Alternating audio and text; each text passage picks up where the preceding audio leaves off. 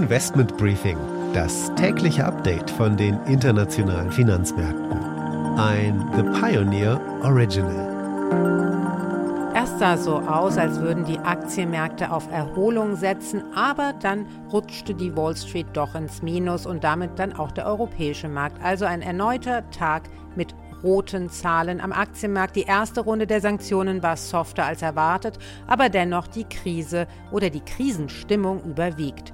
Die EZB unterzieht Banken in der Eurozone mit Russland-Engagement einem Stresstest und Analysten warnen davor, dass auch Lebensmittelpreise wie für Weizen und Co. durch die Eskalation in der Ukraine stark steigen könnten, denn die Ukraine ist die Kornkammer Europas.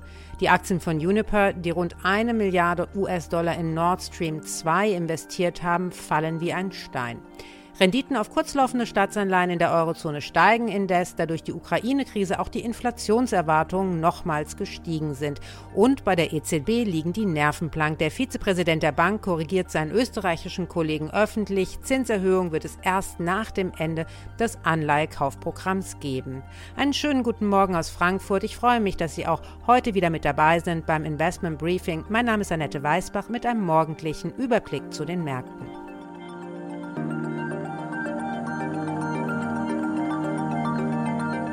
Heute wollen wir genau schauen, was die Sanktionen für die Kapitalmärkte bedeuten. Ich spreche mit dem geopolitischen Berater Jan Kallmorgen. Er ist Gründer und Managing Partner von Berlin Global Advisors.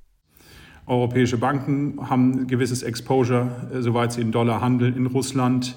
Und deutsche Unternehmen sind natürlich auch betroffen, weil immerhin ist Russland der 14. oder 15. wichtigste Handelspartner für uns. Ähm, je nachdem, ob man auf Exporte oder Importe schaut. Und entsprechend haben natürlich Unternehmen, die in diesen genannten Bereichen tätig sind, hier, hier Risiken zu gewähren.